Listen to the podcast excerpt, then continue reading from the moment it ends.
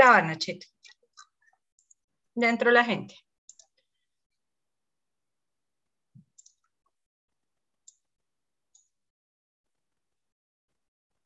Cuando quieras, Nachito.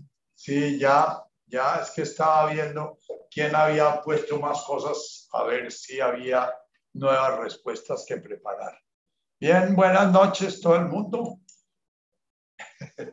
¿Cómo me les va en este nuevo lunes de luna llenísima? Eh, espero que donde están puedan comenzar a ver la luna que nos alumbra y el satélite que de alguna manera nos habla del arquetipo materno, el arquetipo femenino, que se caracteriza por reflejar la luz. Por eso es como el patrón de la conciencia mística. El sol genera luz en forma muy yang, en forma muy y la luna está encargada de reflejar esa luz. La función de, en muchos planteamientos místicos, la función Dios es el sol, que es la luz que genera el universo, y la conciencia humana femenina es la luna que lo refleja y, y hace conciencia de él. Bien. Vamos a cerrar un ratico nuestros ojos. Inspirar muy conscientemente. Abrirnos a la conciencia de silencio que nos genera la inspiración, la conciencia femenina, de receptividad, de apertura. y expiramos abriéndonos a nuestra conciencia de co-creadores, abriéndonos a la conciencia de ser una forma que manifiesta la creación, una forma más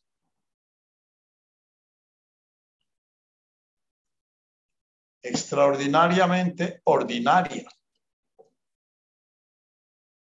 única en su forma.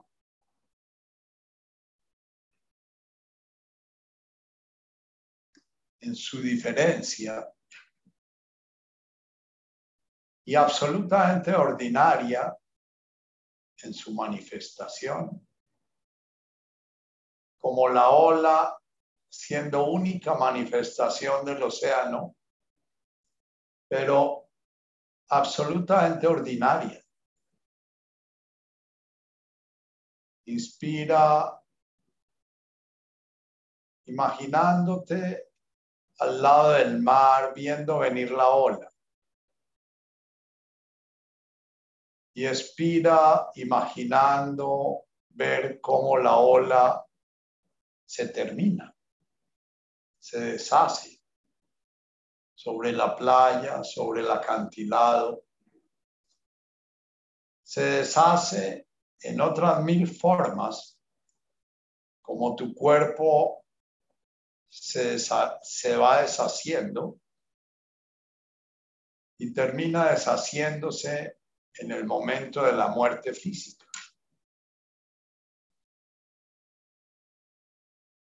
La ola que vuelve a ser océano.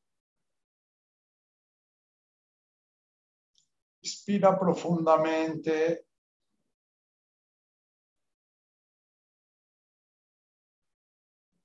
Llevando tu conciencia a esa luna que refleja la luz. Eres un espejo sobre el cual la realidad se refleja.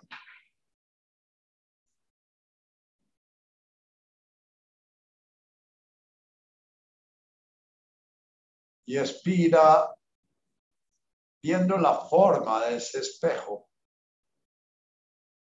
reflejante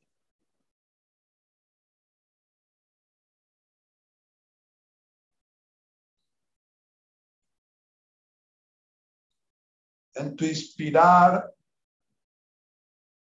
eres el vacío. Y en tu inspirar eres el universo reflejado en ese vacío.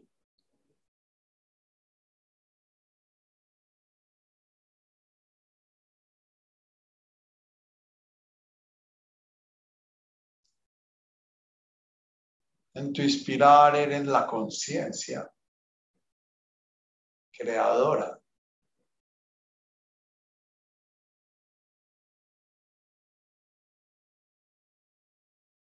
Y en tu expirar las mil formas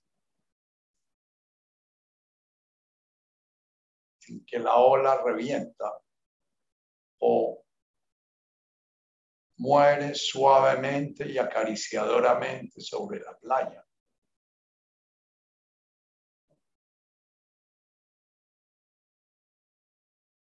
Inspira y permite que el sonido yo soy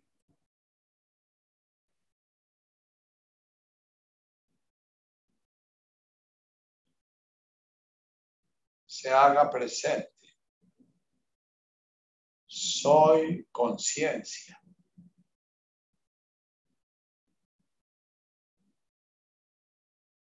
Y al expirar,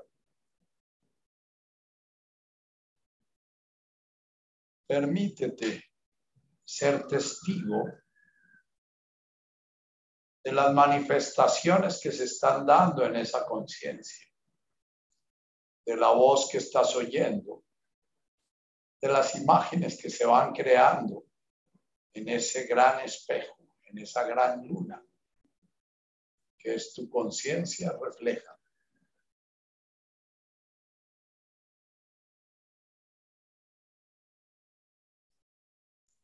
Inspiras y haces conciencia de la luz pura, que no tiene ninguna forma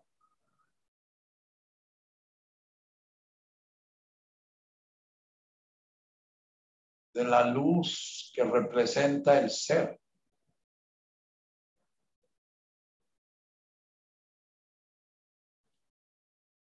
Y al expirar haces conciencia de las mil formas mentales, emocionales, sensoriales que aparecen en cada presente en tu conciencia.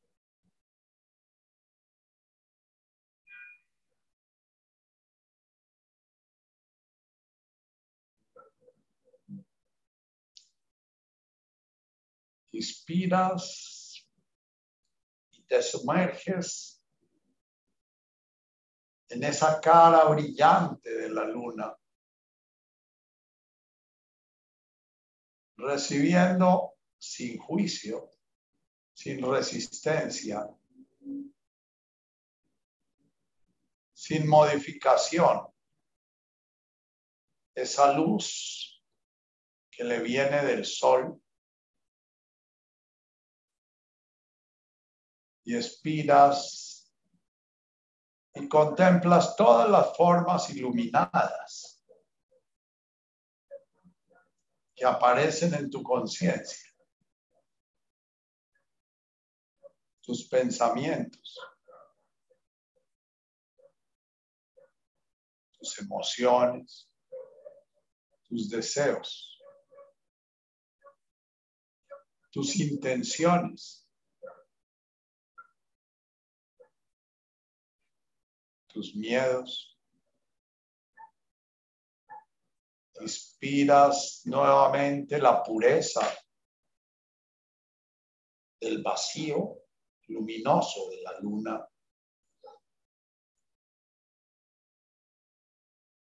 El vacío silencioso y luminoso de la luna.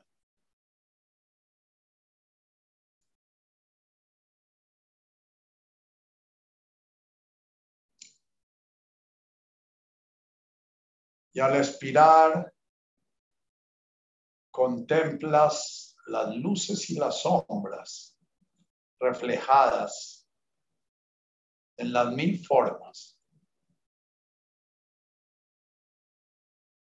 el silencio y el sonido. La nada luminosa y las mil formas iluminadas.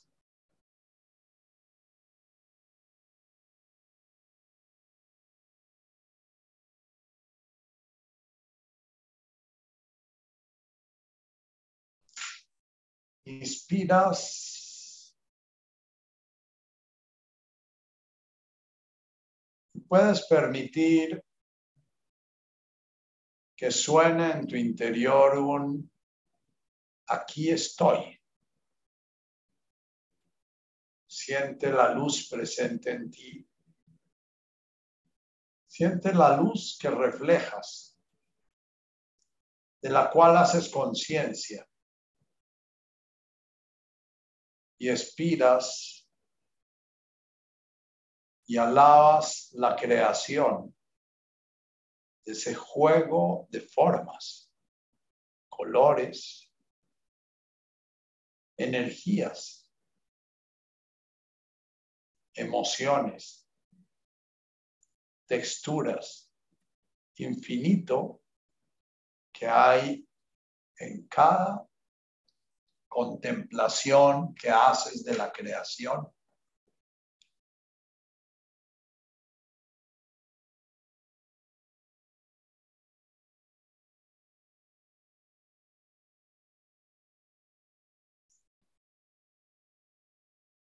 inspiras y en el silencio profundo de tu inspiración permites que resuene ese inana, ese yo soy.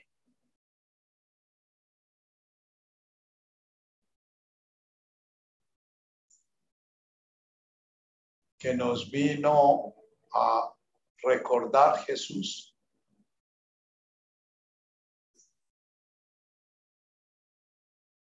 Y en tu expiración, permítete sentir la vida, la vibración de la vida, las mil formas en que se manifiesta esa primera energía fundamental que llamamos vida. Sumérgete en su misterio. ¿Qué pasa cuando mueres? Cuando tu cuerpo muere. ¿Qué pasa cuando tu plantita amada comienza a morir y la cuidas, la atiendes, haces todo lo posible y de pronto muere? O de pronto renace mostrándote nuevamente la vida manifestándose en ella.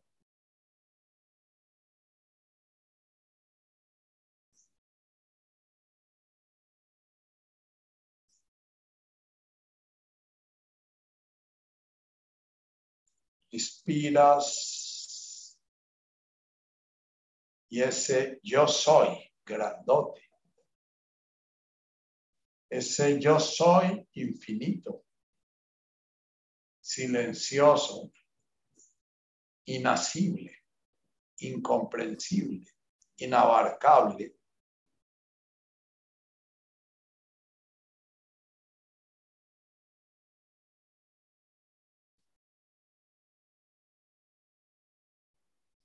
Estando presente en ti, en tu expiración, se manifiesta en todas esas mil formas que la vida toma en tus emociones, tus pensamientos, tus acciones, tu metabolismo, tu corazón palpitando, tu sangre recorriendo hasta el último de tus rincones.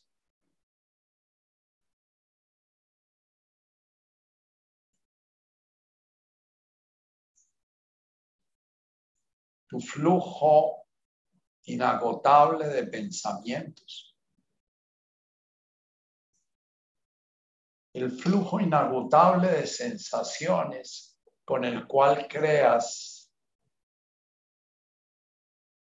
la percepción de tu cuerpo, con el cual creas la ilusión de tu cuerpo, que es una creación de esa conciencia que contempla y une puntos, como los puntos que unimos en el cielo para crear las constelaciones. Virgo decimos, Tauro, Sagitario, Orión. Son creaciones de nuestra interpretación con la conciencia refleja.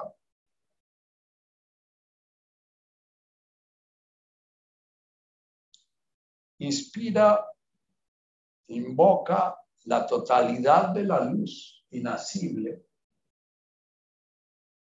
imperceptible si no se percibe en un objeto.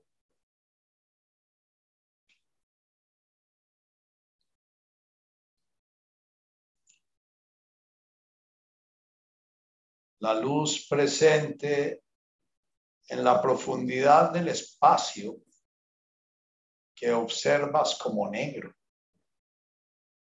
Pero si aparece un objeto que pueda reflejarla, se manifiesta.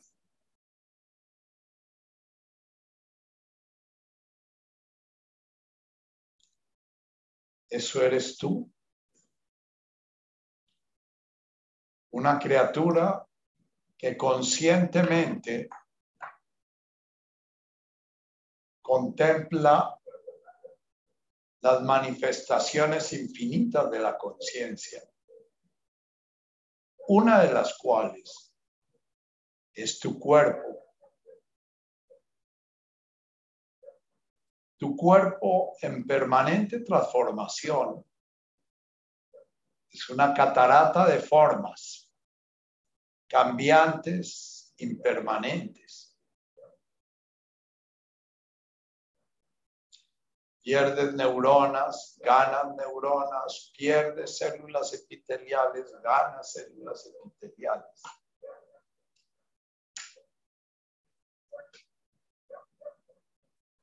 Eso que percibes como tu cuerpo es un permanente nacer y morir es un permanente amanecer y anochecer.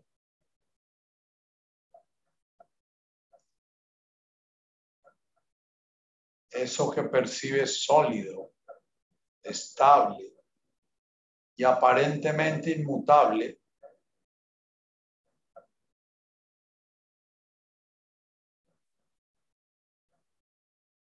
es permanente movimiento.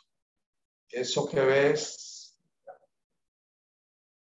con una forma que amas o desprecias, con una forma que te enorgullece o que de alguna manera te avergüenza. Es como una cascada todo el tiempo cambiante. Y tu mente la congela en una determinada forma que amas o desprecias.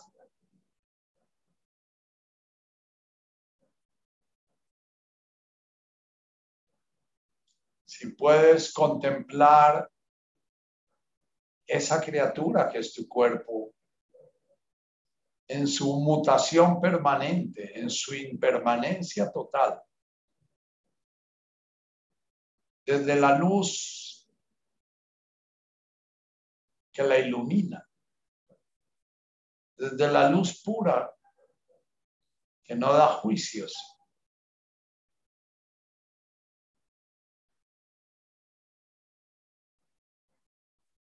Vas a relacionarte con tu cuerpo como nos relacionamos con una melodía, siempre cambiante. Cuando duele, cuando enferma,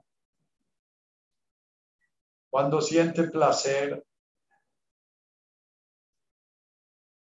cuando haya instantes de armonía. Es sencillamente la flor que va dando sus matices distintos a la luz que lo ilumina.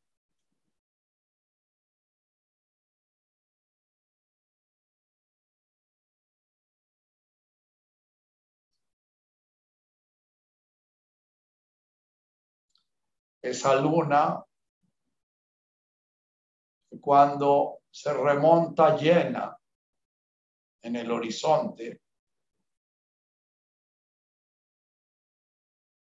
si estás serena, sereno, tranquilo, te invita un, al profundo silencio de la feminidad receptiva, al profundo silencio de la gran matriz deseosa de ser preñada para permitir que la transformación se dé dentro de ella.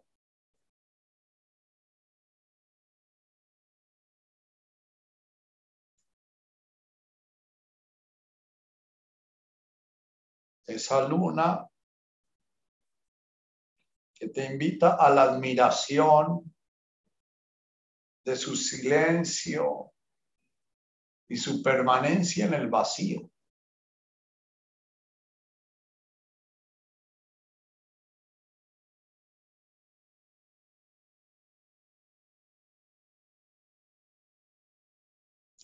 Inspiras profundamente y te abres completamente a esa matriz universal. Erahman, Erahim, Bismillah, dicen los árabes. En lugar de decir Padre nuestro, usando un arquetipo masculino, ellos dicen Bismillah, Erahman, Erahim.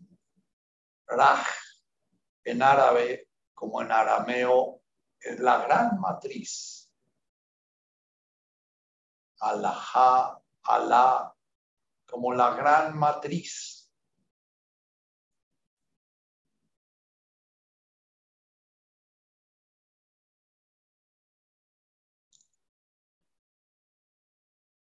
Al expirar, Sé consciente de tu manifestación. Eres el granito de arena de la enorme duna.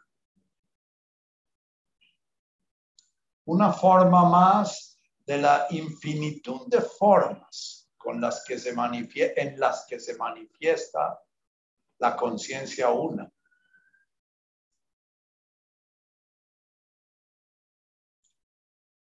Permítete sentir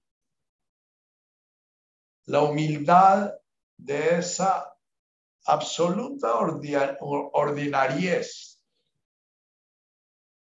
Una ola más de los infinitos números de olas. Una gota más de los infinitos números de gotas. Un pensamiento más del infinito número de pensamientos una emoción más del infinito número de emociones.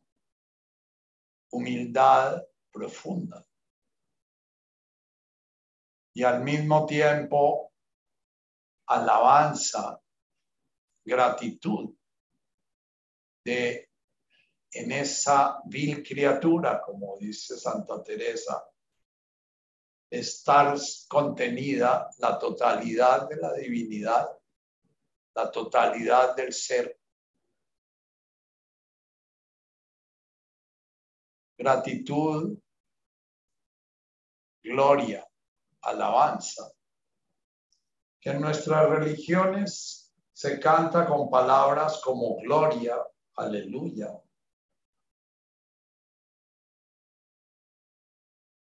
Esa enorme apertura de la luna a la luz omnipotente del sol. La feminidad completamente abierta a manifestar lo que se proyecta, lo que sale afuera de nosotros, la creación misma. Cuando sea tu momento sin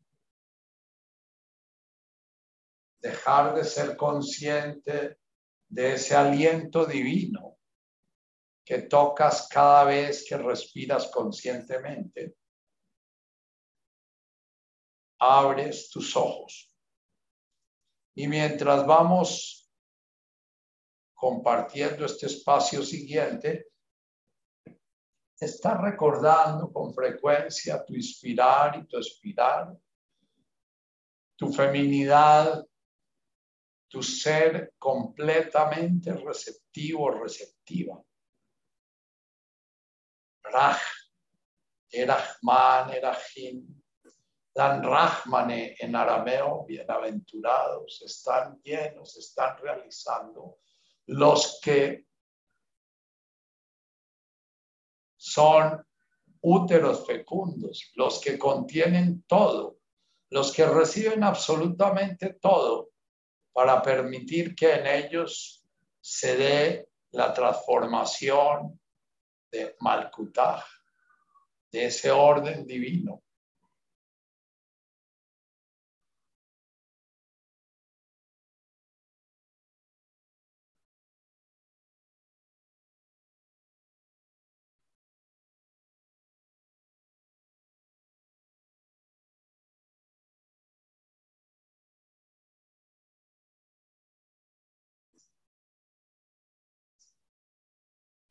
En estos días se está celebrando la gran fiesta del orgullo gay.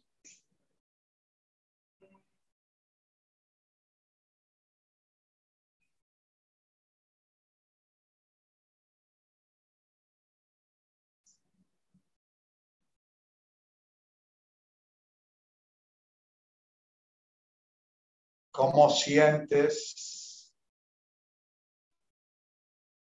esa parcialización de la conciencia.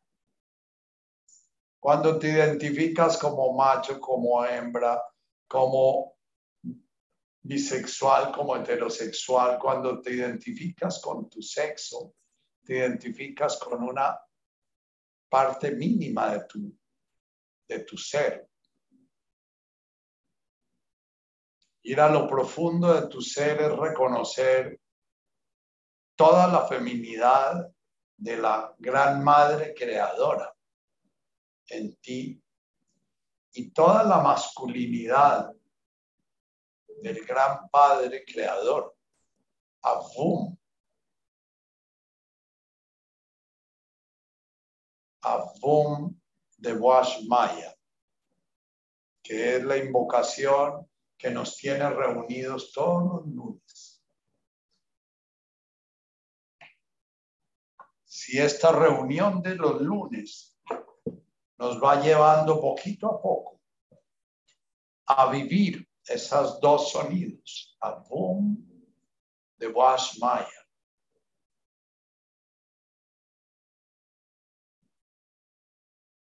Ese origen de la criatura en su creador. Esa criatura reflejando a su creador esa luna reflejando el sol de Wash Maya.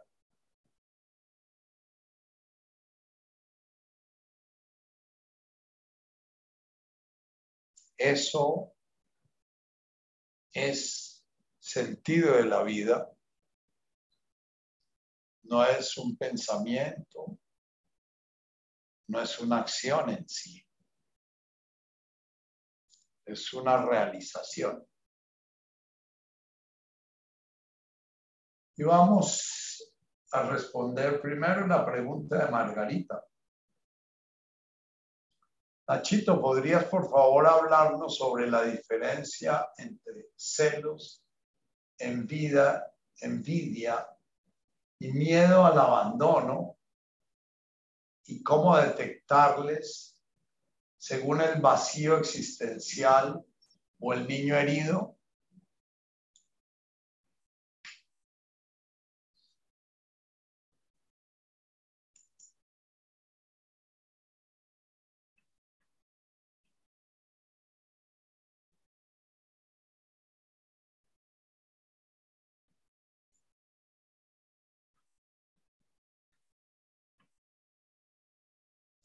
Bien.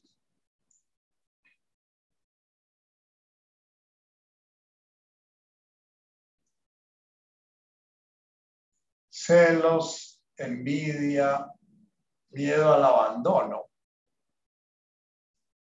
Son formas de manifestarse el todo. Son formas de manifestarse el espíritu de la vida.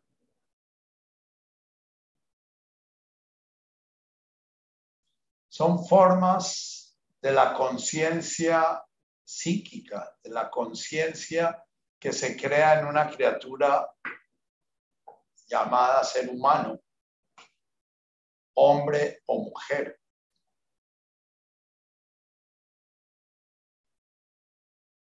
Y son formas que si como el pensamiento pudieran fluir sin estancarnos, sin aquietarnos, sin eh, atraparnos,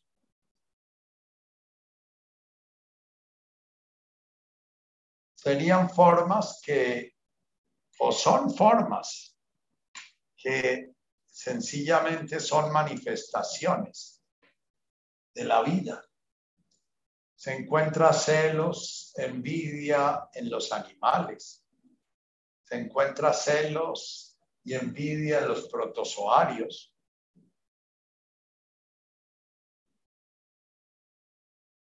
Sin embargo, el celo o la envidia del animal está respondiendo a una realidad presente. Cuando vemos en el campo la procesión de perritos persiguiendo una perrita y vemos clarísimamente los celos y la envidia. Las dentelladas que se dan entre ellos, los machos, para ver cuál puede ser el que accesa o tiene cabida en esa cópula. Y la mirada desconsolada de los que contemplan la cópula de los que pusieron copular y a veces no tan pasivos van y tratan de morder a los otros por pura envidia, porque ellos ya están descartados. Los machos cabríos dándose trompadones, los toros matándose entre ellos cuando aparece una vaca en celo.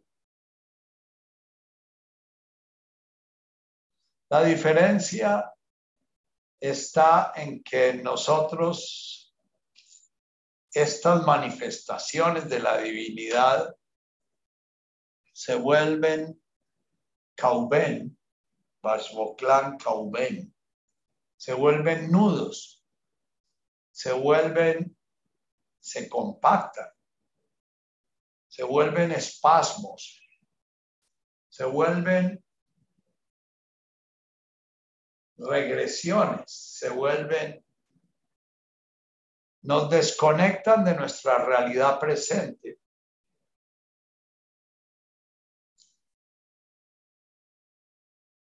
Si yo he sido abandonado, si no he recibido lo que era necesario para sentirme fuerte, sentirme bien, sentirme el granito de arena que está muy contento de ser ese granito de arena.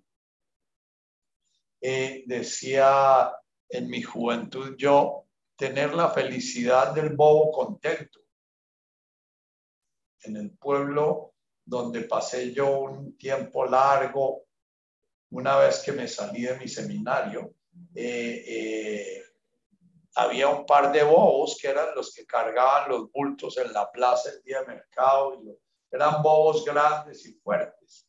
Pero lo que caracterizaba a esos bobos es que vivían felices, vivían toteados de la risa y aunque les tiraran piedras y aunque les hicieran, ellos reían y reían, ¿no? Eh, y de ahí nace el dicho del bobo contento. Eh, en nuestra cultura, el vivo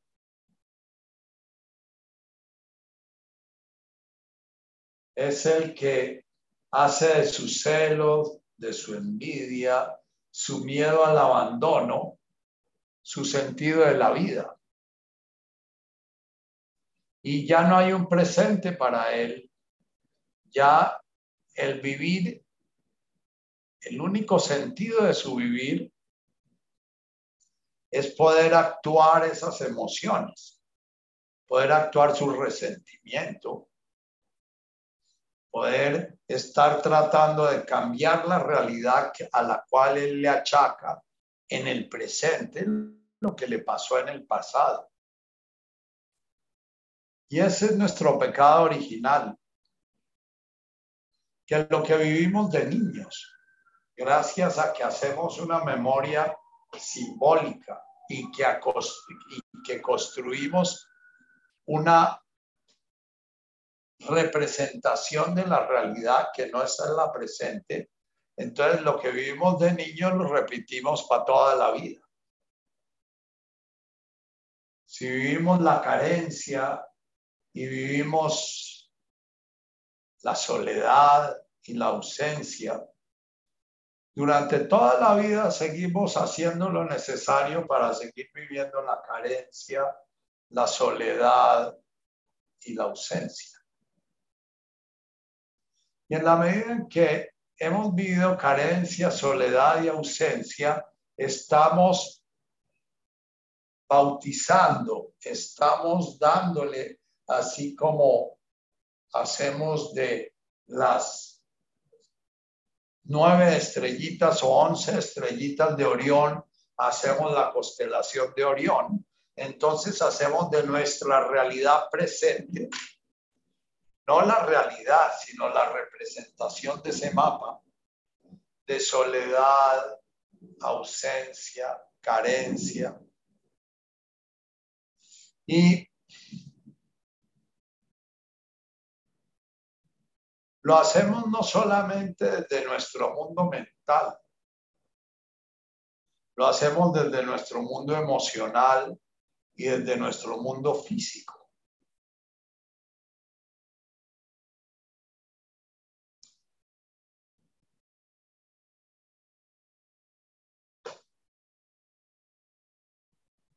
Cuando damos solidez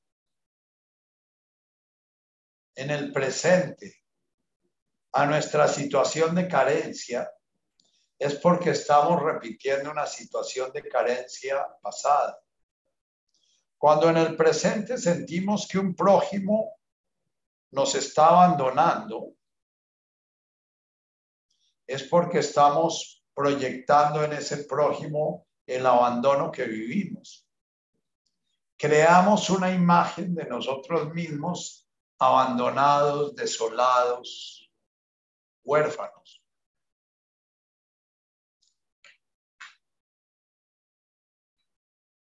La vida es una enfermedad mortal que se nos da para curarnos de ella. Es un dicho que repito con frecuencia.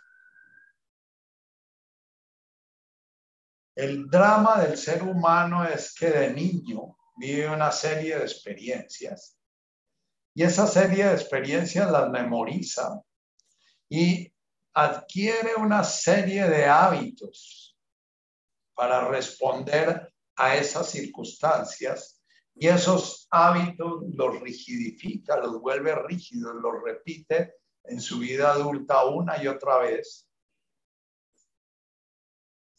y va creando cada vez más una representación más distorsionada de la realidad presente.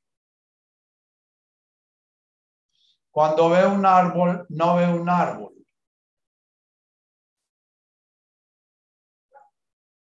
Cuando ve un árbol puede sentir o celos o envidia porque ese árbol tan bonito y el árbol que yo planto no me crece. Cuando ve un prójimo, no ve un prójimo, sino ve la posibilidad de una madre que me dé lo que no me dio mi madre, o la posibilidad de una madre que vuelva a abandonarme como me abandonó mi madre. Nuestra bienaventuranza del, del corazón puro Tubeihum Lailein Dat Keim Levon. De Hanon Nesun La Laham. Nuestra sexta bienaventuranza. Bienaventurado aquel que tiene un corazón puro. Aquel que ve la realidad tal como es aquel que siente la presencia divina en cada criatura manifestándose. Porque esa persona con el corazón puro, Nesum la alaja, ve a Dios y ve a Dios en cada prójimo, ve a Dios en cada criatura.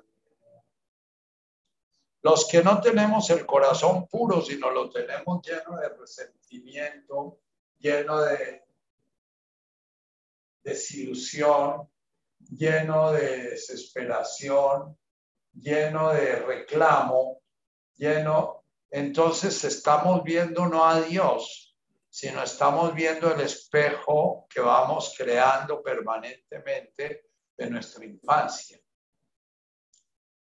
Eso lo llamaba Freud la neurosis. Neurosis es estar repitiendo las mismas acciones, las mismas interpretaciones de la realidad, las mismas emociones, los mismos sentimientos y las mismas interpretaciones del otro a través de la proyección, la regresión, la transferencia, lo que él llamó los mecanismos de defensa que vivíamos con nuestro padre, con nuestra madre, con nuestro sistema familiar.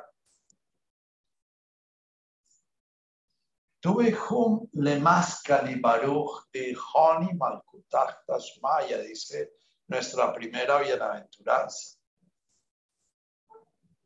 Bienaventurado aquel que se afinca, se afianza en cada inspiración y cada inspiración. Aquel para quien cada inspiración es distinta de su inspiración anterior. Yesha en hebreo, según dice Lelup, significa el que tiene la respiración amplia y suelta.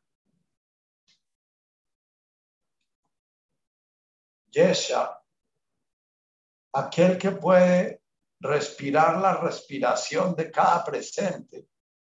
El Buda dice, estar iluminado es cuando respiro profundamente, darme cuenta que respiro profundamente, cuando respiro superficialmente, darme cuenta que respiro superficialmente.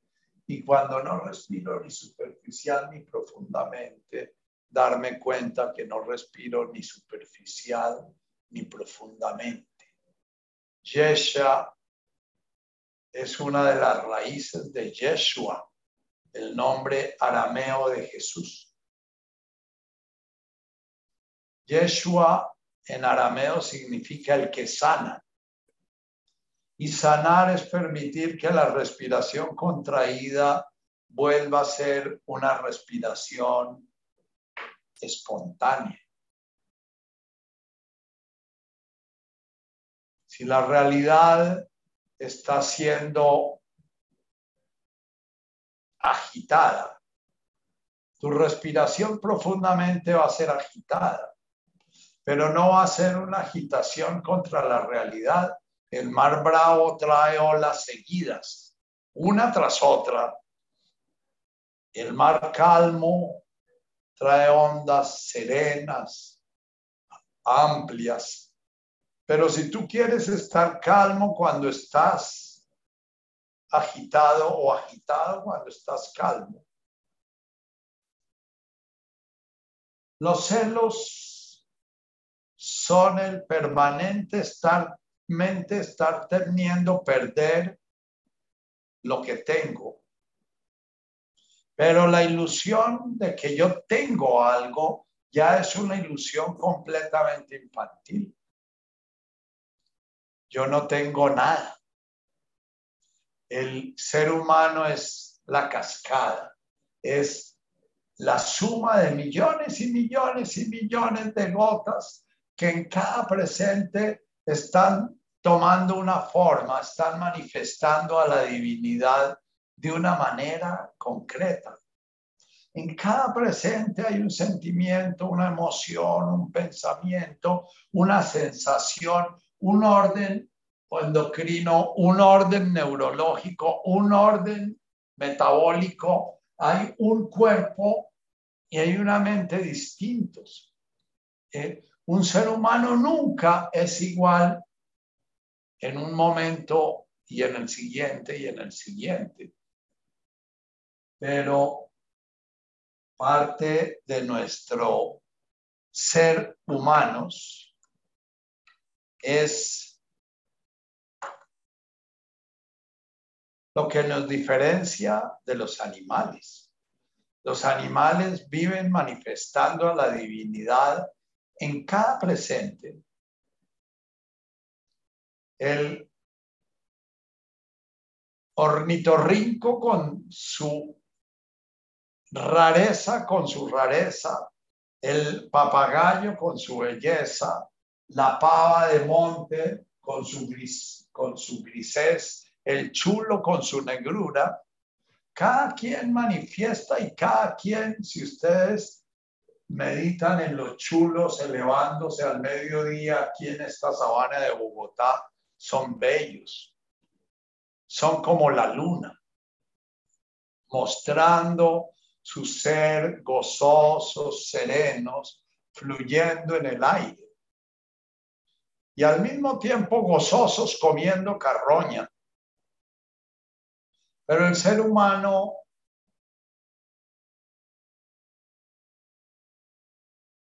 comillas, evolucionó. En el ser humano se dio el enorme milagro de la conciencia refleja. Y con la conciencia refleja Primero creamos el tiempo y el espacio imaginativo, creamos imágenes, creamos fotografías temporoespaciales que son en las que nos atrapamos. Creamos imágenes de nosotros mismos proyectados en otras personas. Entonces, si el chulo se está proyectando en el papagayo, se va a sentir horriblemente feo y va a sentir que qué cosa. Y si el papagayo se proyecta en el chulo, el pobre papagayo para volar le cuesta un trabajo y anda gritando, y él no puede parar las alas ni un momentico porque se cae, mientras que el chulo está sereno y tranquilo. Entonces el chulo goza ser chulo porque él no se puede proyectar en el papagayo, de envidia ni el papagayo va a amargarse la vida porque no puede volar como el chulo o como el cormorán o como la gaviota. Los celos y la envidia, cuando los vive el animal, los vive en su presente. Él está funcionando de acuerdo a un código instintivo. Y al ser humano se le dio la conciencia refleja y con ella la libertad. La libertad de liberarse aún del código instintivo. Entonces el ser humano a través de su conciencia refleja puede reconocer sus celos en su interior, reconocer el impulso que lo lleva instintivamente a proteger su pareja pero los celos del ser humano no tienen nada que ver con los celos animales. Tú sientes los mismos celos cuando estás con tu sistema orgánico fecunda. O sea, cuando eres, si eres fecundada, vas a fecundar un hijo, que cuando no estás fecunda el perrito y la perrita no sienten celos cuando no están en celo. Nuestros celos no dependen de nuestro organismo. Nuestros celos no dependen de nuestra realidad. Nuestros celos dependen de una imagen de nosotros mismos que congelamos en el pasado, pero que traemos ese como ese cisne de, hielo que se trae a los matrimonios y que desgraciadamente no le permitimos que se descongele con el calor de la fiesta del presente.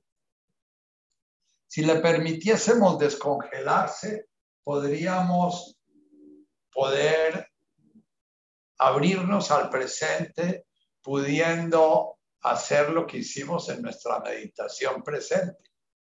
Estar en cada inspiración y en cada expiración y poder vivir el dolor de cada inspiración y de cada inspiración, el, el gozo de cada inspiración o de cada inspiración.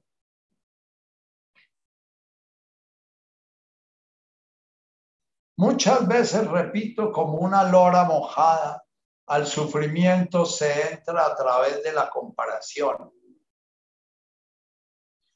Cuando comparamos, inmediatamente nos salimos de la realidad y vamos a nuestros mapas, a nuestros planos mentales, a nuestra representación de la realidad.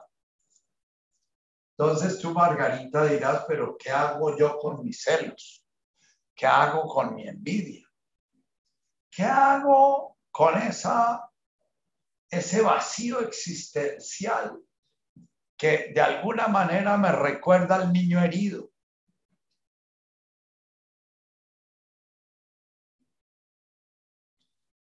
Lo primero es reconocer que eso no existe en ti que eso lo estás creando en cada presente. Que cada vez que sientes celos, envidia, soledad profunda, abandono, de desolación, es porque tú estás viviendo una película que tu mente está creando todo el tiempo y estás completamente desconectada de tu cuerpo que está viviendo en tu presente la única manera de vivir en el presente, la única manera de experienciar, no se puede vivir en el presente, porque vivir en el presente es una imagen mental de permanencia, como por vivir una relación de pareja, o vivir una pareja, o vivir un matrimonio. Eso, vivir es lo opuesto a eso.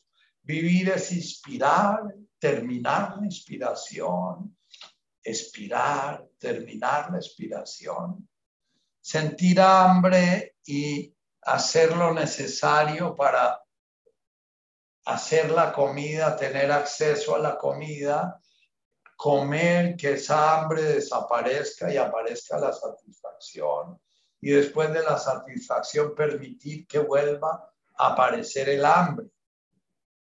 Sentir un gozo profundo por el placer de haber nacido en el momento de despertar, pero al momento siguiente, dos pasos, tres pasos de, de adelante, sentir la pesadumbre y el deseo de morir, porque el deseo de vivir y el deseo de morir están presentes en nuestra conciencia, en nuestra conciencia psíquica, en nuestra conciencia encarnada.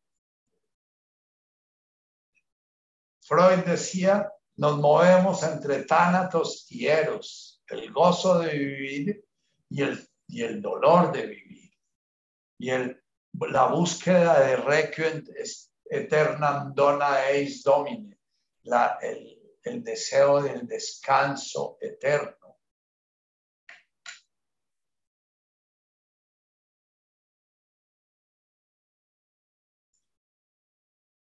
Cómo volver al presente, cómo ir derritiendo ese cisne de hielo que llevan a nuestra fiesta de matrimonio. A mí me parece un simbolismo divino, porque lo más probable es que el amor de los novios se ha derretido una vez que se derrite el cisne.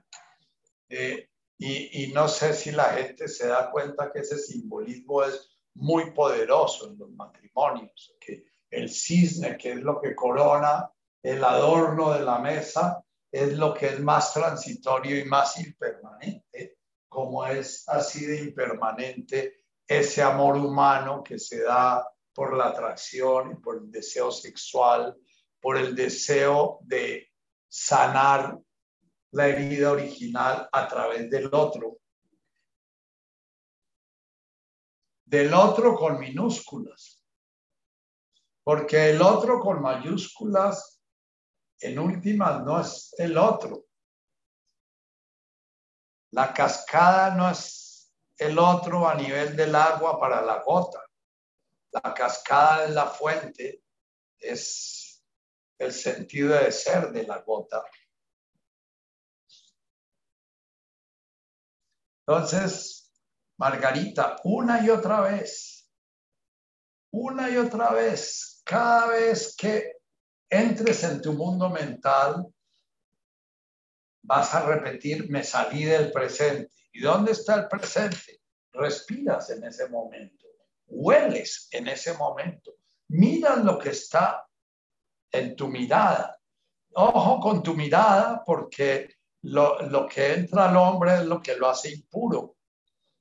y la lámpara del, del, del ser humano está en su ojo.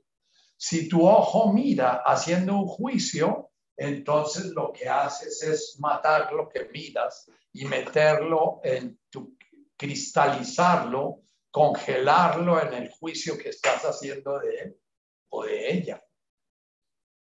Si miras la flor Ojalá puedas mirar la flor sin decir qué bella es.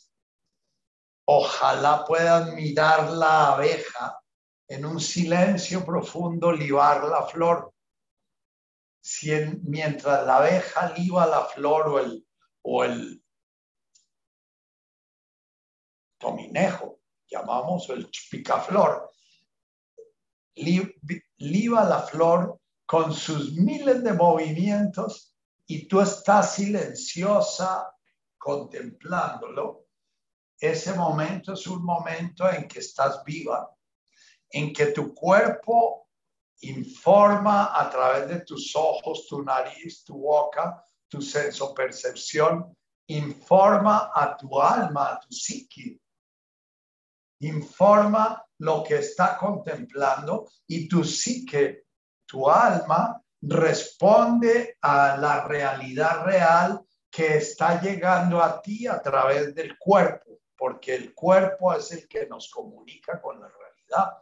El único que puede estar presente es el cuerpo, por eso en, la mística eh, de Jesús, el aliento representa a la divinidad comunicándose con la criatura para despertarla, representa al Espíritu Santo.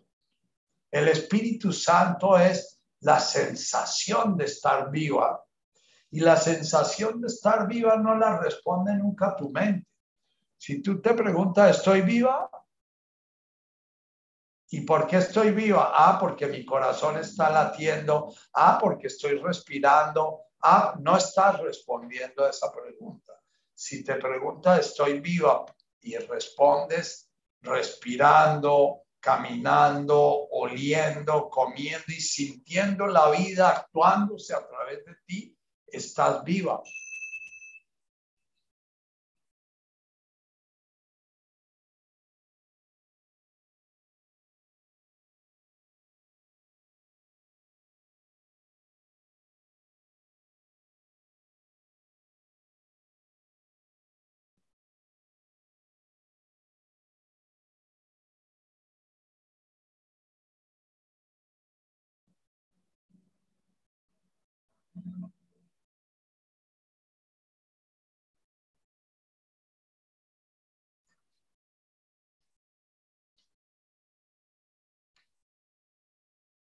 Pienso, luego existo, decía uno de nuestros filósofos típicos de Occidente. No, pienso, luego dejé de existir. En el momento en que pienso es porque estoy haciendo una pausa en mi existencia y usando mi conciencia refleja para generar un mapa de la realidad y a través de ese mapa de la realidad poder resolver algo que me permite anticipar un futuro y anticipar ilusoriamente un futuro porque puede que el momento siguiente me llegue la muerte y el futuro que anticipé era una creación. pero los seres humanos nos perdimos en la imagen. En la imagen de la realidad. La conciencia refleja, Margarita nos ha dado el poder de dominar el mundo y de destruir el mundo. Y nos dio el enorme pecado original de sentirnos separados del mundo, sentirnos separados de nuestros prójimos, sentirnos desarticulados y desintegrados del gran organismo del cual hacemos parte y somos fundar. Es nuestro fundamento de ser.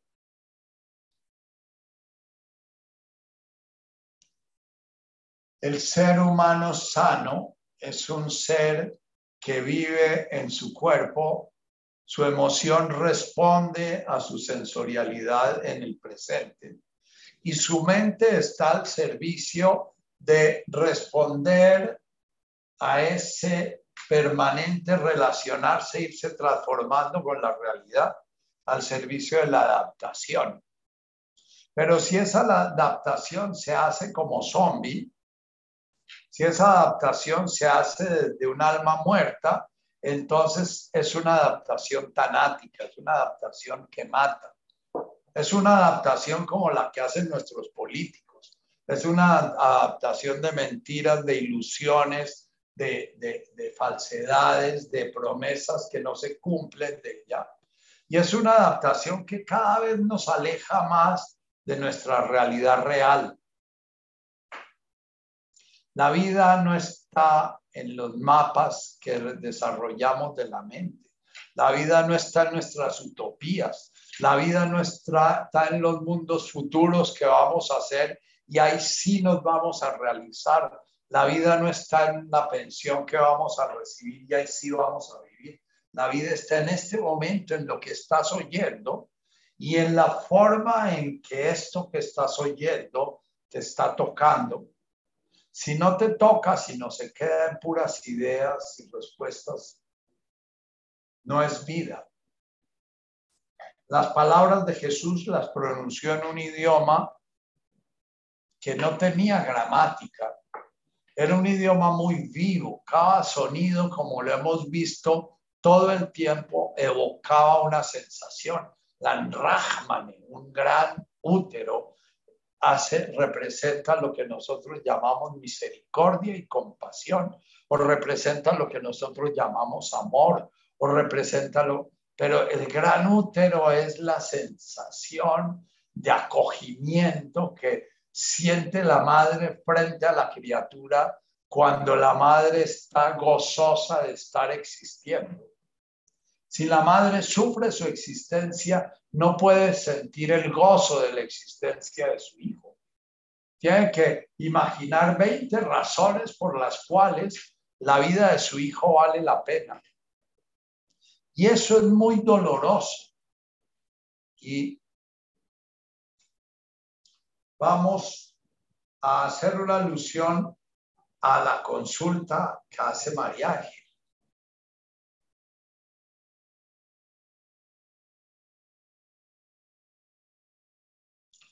Así como a Margarita no le digo qué hacer, sino le invito a que en cada presente esté sintiendo lo que está sintiendo y observe si lo que siente viene de su mente o lo que siente viene de la información que le está dando la realidad en ese presente. Tuve hum lan rahman, de ley nei. Tuve hum lawine, bienaventurado el que se está dejando tocar, desgarrar, conmover, despedazar, eh, eh, transformar.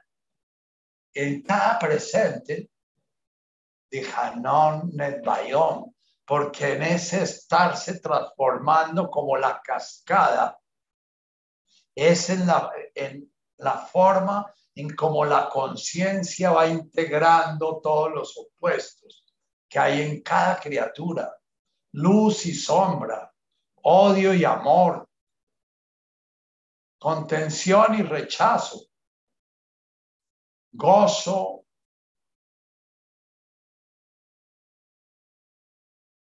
y desintegración, alegría y tristeza.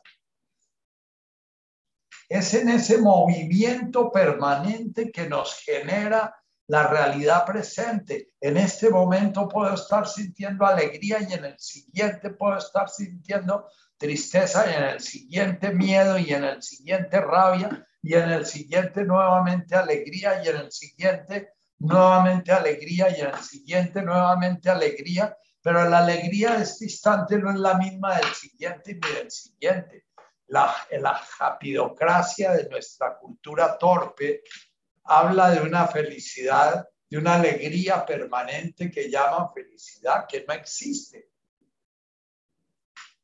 Happy birthday es que tu vida sea feliz.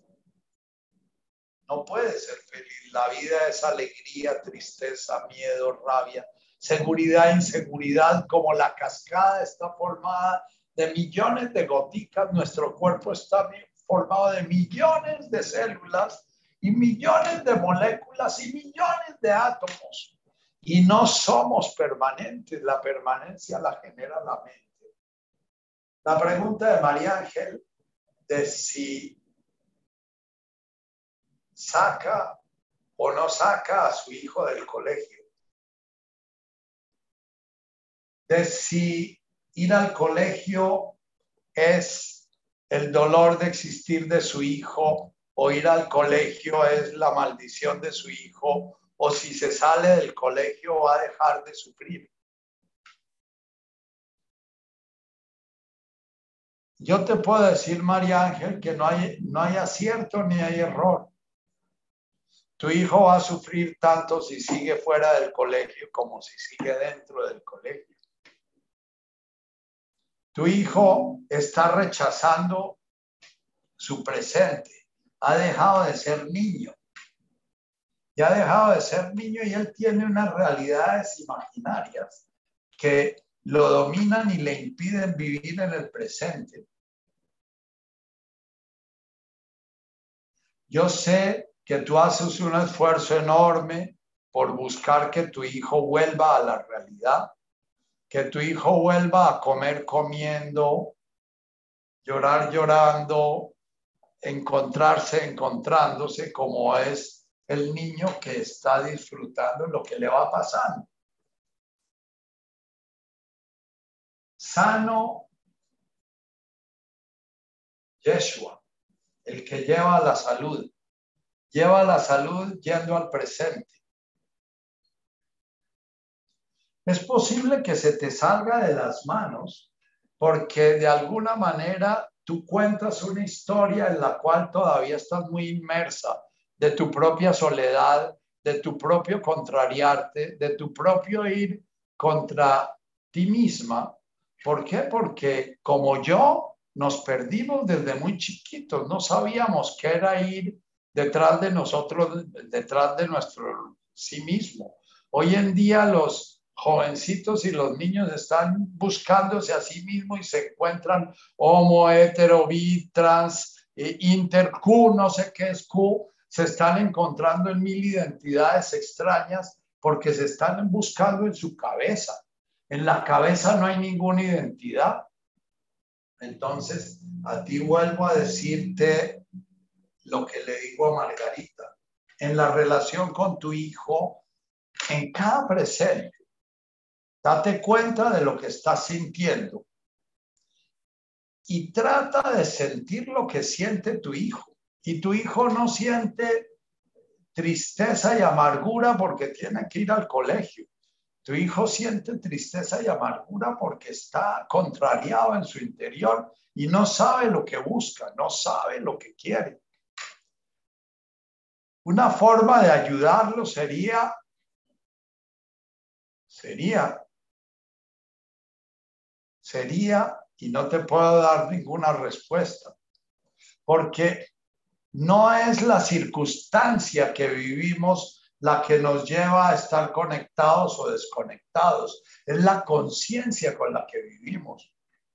Y bueno, yo lo que te recomendaría es busca una ayuda para tu hijo que de pronto no se la puedes dar tú, Yo sé que es uno de los dolores mayores de los padres y las madres contemporáneas, que cuando se dan cuenta su propia desconexión se la han pasado a sus hijos y no saben cómo conectar a sus hijos porque aún no se han conectado ellas mismas o ellos mismos.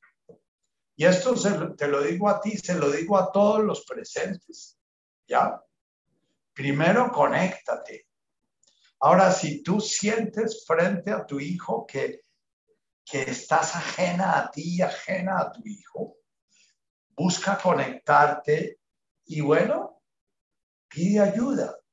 Pide ayuda o para sacarlo del colegio o para dejarlo en el colegio o busca una persona y si sientes que esa persona no te sirvió, busca otra persona y si sientes que no te sirvió, busca otra persona hasta que sientas que tu hijo encontró a alguien que realmente lo está ayudando.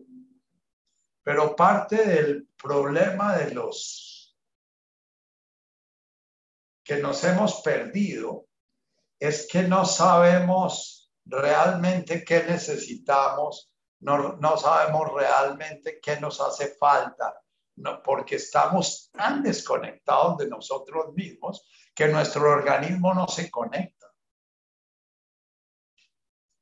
Si yo diera un consejo así muy brutal, y muy, y, muy salvaje sería vete a vivir al Amazonas, a vivir entre los indígenas, desconecta a tu hijo de todos los aparatos que lo conectan con su mente, desconecta a tu hijo de todos los medios que lo están conectando y, y lo están llevando a vivir en su mente, y, pero no, no, no trates de desconectarlo aquí, en esta ciudad, donde la normosis, o sea, la, la presión del inconsciente colectivo lo está llevando a conectarse cada vez más con su mente y desconectarse cada vez más de su organismo.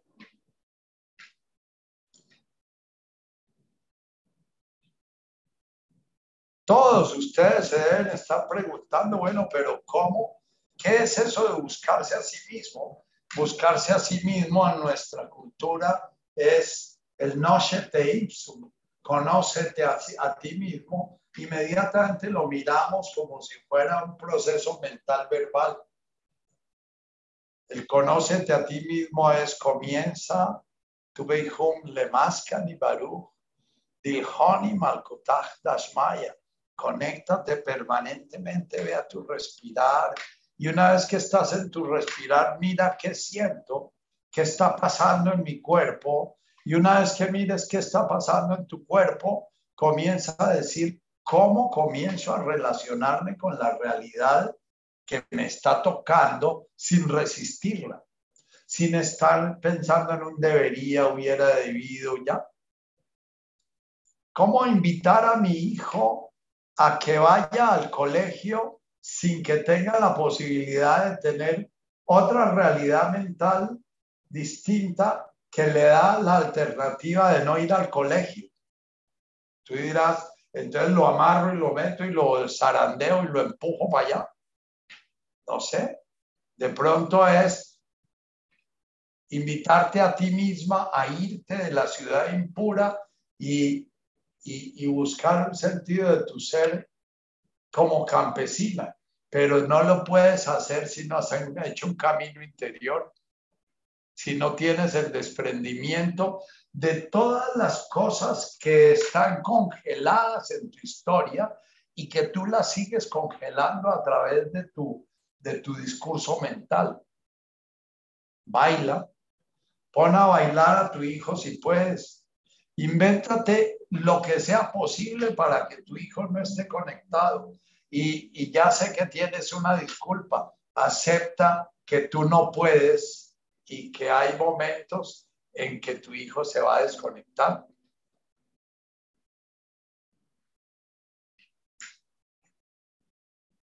Sanar.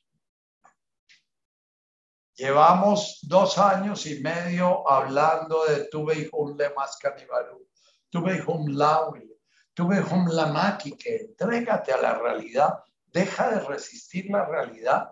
Si estás viviendo tu medicina, mira la forma de relacionarte con tu medicina de una manera amable. No estés todo el tiempo sintiendo que estudiaste porque no querías. Yo estudié medicina porque la necesitaba para ser psiquiatra y me tuve que desmayar muchísimas veces porque me desmayaba cada vez que veía la sangre. De todas maneras, esos desmayos adquirieron su sentido en mi posibilidad de aprender a dejar de resistir la realidad. Pero me tocó caminar un largo camino de, 70 años antes de ir descubriendo que el desmayo era una forma orgánica de entregarme a la realidad. Hoy la mayoría de mis pacientes que dicen que tienen ataques de pánico, lo que tienen es miedo de desmayarse, porque desmayarse es entregar el control. Uno se desmaya y se cae y puede despertar o con unas monjitas dándole vinito o con alguien eh, apretándole el punto de la vitalidad en el pie y dando un alarido qué sé yo. Uno en el desmayo pierde el control. Estuve con la máquina. Aprender a entregarte, aprender a hacer lo que estás haciendo sin preguntarte todo el tiempo yo debería o no debería, yo hubiera debido y será que deberé o no deberé. Es, bueno, si estoy en el siglo XXI en Colombia siendo médico, psiquiatra, voy a hacer lo que me pone la vida a hacer. Ah, pero yo podría estar en otra, eso está, es un pajazo mental. Estamos todos aterrados porque tenemos la posibilidad de ser gobernados por un loco o por un personaje bastante eh, eh, sospechoso, ¿ya? Y, y todos estamos aterrados porque la realidad que viene puede que nos transforme recibamos con alegría o al loco o al personaje que nos genera tanto, tanta duda, cualquiera que toque, realmente no somos los que decidimos nosotros. Eso hace, hay un fatum, hay un destino en estos, en estos, en este paísito y en, realmente en lo que llaman democracia, porque lo que llaman la democracia es como la bola esa de, de, bolitas que le da a uno la lotería o se la quita. Y, no puedo decir si es bueno votar o no votar, o votar en blanco, votar en negro, o votar por uno, o votar por el otro. Es aceptar la máquina. Tú me dijo la máquina, ríndete. Date cuenta que no puedes. Date cuenta que no controlas la realidad y eso te lleva a ir teniendo una relación amable con la realidad, preguntándole a la realidad en cada presente, bueno, ¿qué es lo que estás produciendo en mí? Si es la muela que me sacaron hace seis horas, ¿qué es lo que la muela me dice a mí hoy? ¿Qué, cómo, ¿Qué relación tiene el que se me están acabando las muelas como las neuronas con el camino del despertar y el camino de relacionarme con la realidad. Ah, que puedo estar hecho un mar de lágrimas porque me estoy desarmando, o puedo estar diciendo, sí, esa es la realidad, una impermanencia permanente. Por eso he hablado de la impermanencia, porque me está tocando la muela que me sacaron con el dolor que me produjo y creía que no iba a poder hacer esta charla porque es que con la muela y el hinchazón y no sé qué, y, y, apenas entro en esta realidad se me olvida la muela, casi no les hablo de la muela, ¿ya?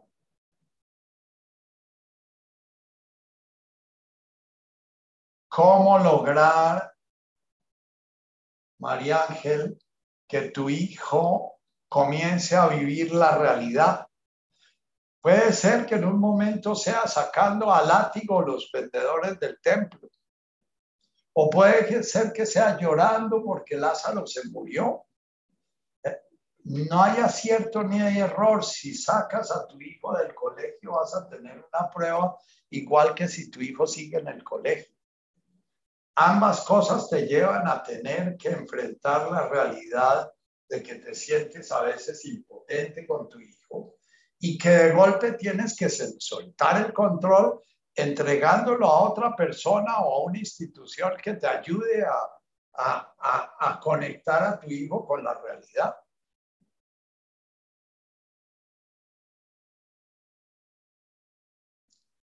Puede que lleguen mil preguntas, entonces, ¿qué es la responsabilidad? La responsabilidad para mí es habilidad para responder a lo que la realidad me está presentando en este presente. Realmente tú tienes razón, María Ángel, en que ir al colegio es hacer un voto por ser normótico. Y la normosis es la mayor de las enfermedades, porque es la enfermedad que nos cobija a todos. Ser normales es la mayor de las neurosis contemporáneas. Pero si puedes relacionarte con tu hijo anormal, entonces comienza a entrenarte en tu propia anormalidad. Porque puedes ensayar cualquier forma de educación no normótica, como es el, la, educación en casa o la, qué sé yo, busca profesionales de eso, que te digan qué, puedes hacer con el hijo. Pero entrega el control. Y mira qué te dice la realidad con eso. Yo muchas veces digo a las madres, si no le da permiso de morir a su hijo, no le va a dar permiso de vivir. Si no permites a veces el sufrimiento de tu hijo, no le vas a estimular su crecimiento.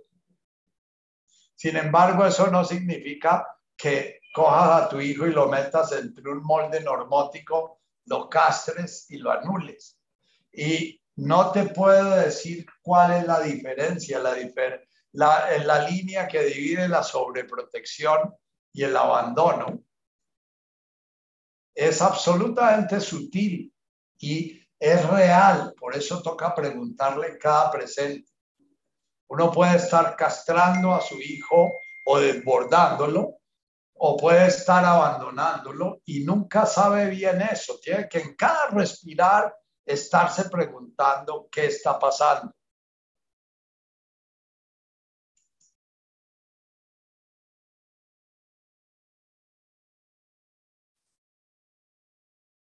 Bien.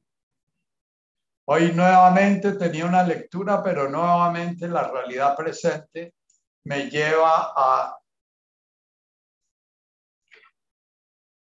terminar sencillamente diciendo que la mejor manera de usar este espacio sería Avum de Washmaya Shimo Tete Malkutach Nehuay Kana de Washmaya Afbaraja.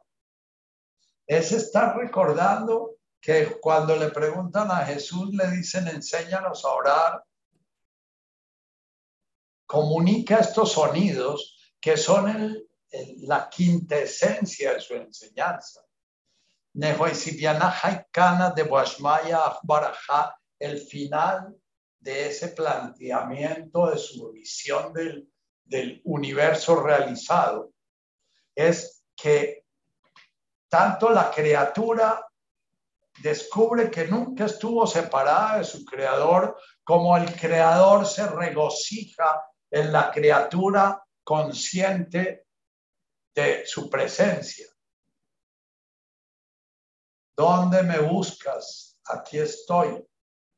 Kana al mismo tiempo implica que tú dejas de, de, verte a ti misma como diferente, distinta, separada de tu hijo o separada de tu pareja, como, eh, como víctima de tu hijo o como salvadora de tu hijo o como víctima de tu pareja o salvadora de tu pareja y pasas a, poco a poco a sentirte una en el dolor de tu hijo o una en el dolor de tu pareja una en la incapacidad de amar de tu pareja que sientes tú que tú que amas infinitamente y tu pareja no te ama y vas a ir descubriendo que tú tienes tanta hambre de amar como tu pareja. Y tu hambre de amar se esconde en la ilusión de que amas. Y la hambre, el hambre de amar de tu pareja se esconde en una insensibilidad profunda que le da su estar arraigado en su cabeza y haberse desconectado de su organismo, como todo ser humano moderno. Cuando te desarraigas de tu organismo vivo, o vas a volverte una hambrienta de amor, todo el tiempo pidiendo amor, todo el tiempo, porque realmente no tocas el amor, y o, no, o te vas a volver completamente temerosa, temeroso del amor, todo el tiempo miedoso y con un hambre profunda de sentir la vida, pero sintiéndote aislado de la vida.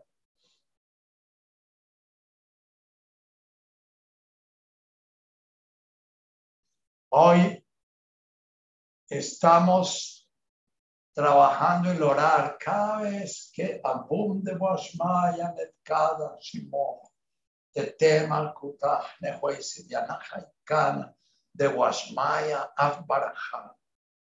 Vibra en nosotros el jaula lagma de Sunkaran Yahomana. Por favor, despierta en nosotros el hambre, esa, esa necesidad de amar para poder volver a nuestra fuente, ese tuve la de Havnei Watson lejanuta esa hambre y sed, ese consumirnos en la necesidad de encontrar ese equilibrio donde podamos sentirnos vibrando con la realidad. ¿Qué es el amor? Es el poder vibrar con la realidad presente, con la mente en silencio y el corazón encendido. Eso es el amor. Cuando tú contemplas la abejita libando el néctar, en un silencio profundo tu corazón está pleno porque es, es la realización. Y si te preguntas por qué tu corazón está pleno, no puedes responder porque dejaste de ver a la abejita libando la flor o cuando contemplas la luna saliendo por el horizonte con su silenciosa majestuosidad y todo el misterio de la gravitación y de la gravedad, ese enorme ser que está ahí suspendido en la nada, ¿no? Y te dejas tocar y te dejas volver loquito por eso. Y tu mente se silencia, ese es el amor. Mientras estás creyendo que amas muchísimo y que te has entregado mucho, yo oigo mucho esas frases, que yo lo entregué todo no ha entregado nada el que cree que entregó todo. El, cuando uno cree que entregó todo es porque está haciendo cuentas, está con la calculadora de qué dio y qué no dio y, y, y qué le dieron y qué no le dieron. Eso no tiene nada que ver con el amor. Eso tiene que ver con la mente analítica que está comparando, está haciendo cuentas, está sumando, está restando. Inspira profundamente y siente la luna encima de nosotros. Yo no la estoy viendo ahorita, desgraciadamente, sino que una lámpara grandota aquí al lado mío.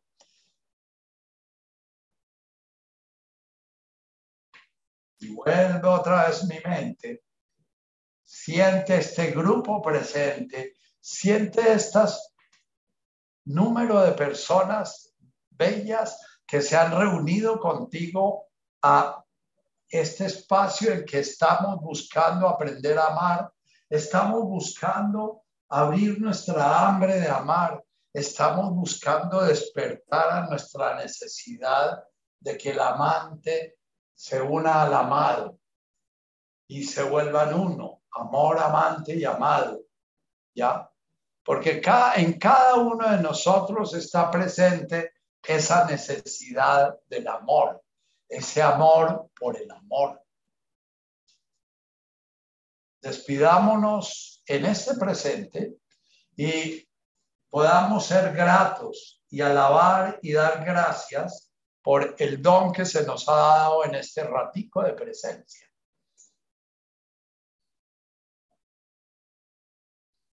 La tapica. Gracias, la Martica, la Emilia. Gracias, Gracias. La Alicia. Gracias. El burrito. Gracias. La Olguita. Gracias. Chao, Nachito, Chao, gracias. Hermano.